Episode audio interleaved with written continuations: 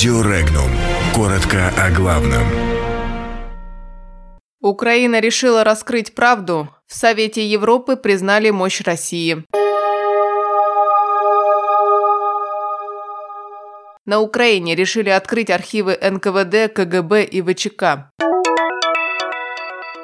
Речь сербского депутата в ПАСЕ привела к истерике украинской делегации. Иран напомнил США о сбитом беспилотнике. Россия гарантирует безопасность грузинских парламентариев в Москве. Глава Ингушетии подал прошение об отставке.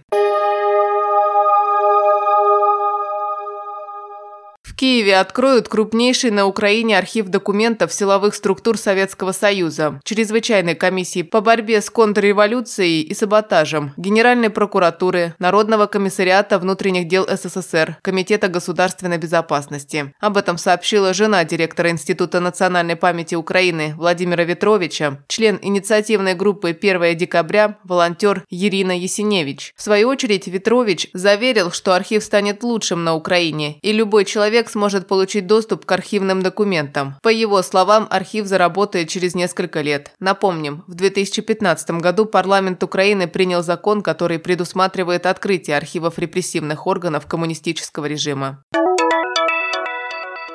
Депутаты Парламентской ассамблеи Совета Европы, решившие голосовать против возвращения России, выступают против интересов Европы. Об этом заявил представитель Сербии в ПАСЕ Александр Шешель. Речь Шешеля в ПАСЕ, которую тот произносил на русском языке, прервал украинский депутат Алексей Гончаренко. Серб говорил, что жители Крыма присоединились к России, потому что не хотели быть сожженными, как другие. Гончаренко начал шуметь, кричать, пытаясь с помощью истерики помешать оратору. За это он получил замечание, а представитель Сербии смог закончить выступление. Сербский депутат напомнил, что Россия является крупнейшей страной в Европе и в мире, поэтому ПАСЕ не может полноценно функционировать без России.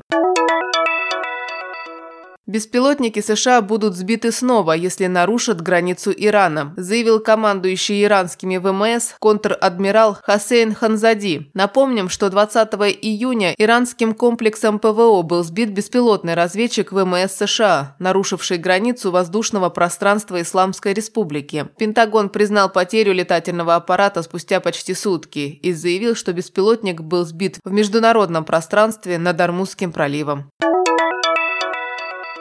Россия готова обеспечить безопасность грузинской делегации в рамках форума развития парламентаризма, сообщил глава Комитета Госдумы по делам СНГ Леонид Калашников. Он сообщил, что участие трех делегаций стран СНГ еще обсуждается. Речь идет о делегации Южной Осетии, Грузии и Туркмении. Международный форум состоится в Москве в начале июля. В работе форума примут участие около 800 представителей из 131 страны.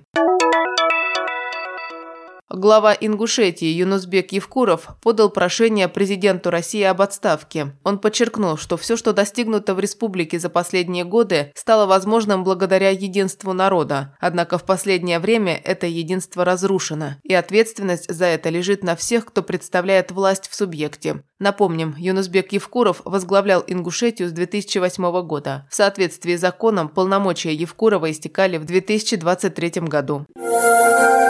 Подробности читайте на сайте Regnum.ru.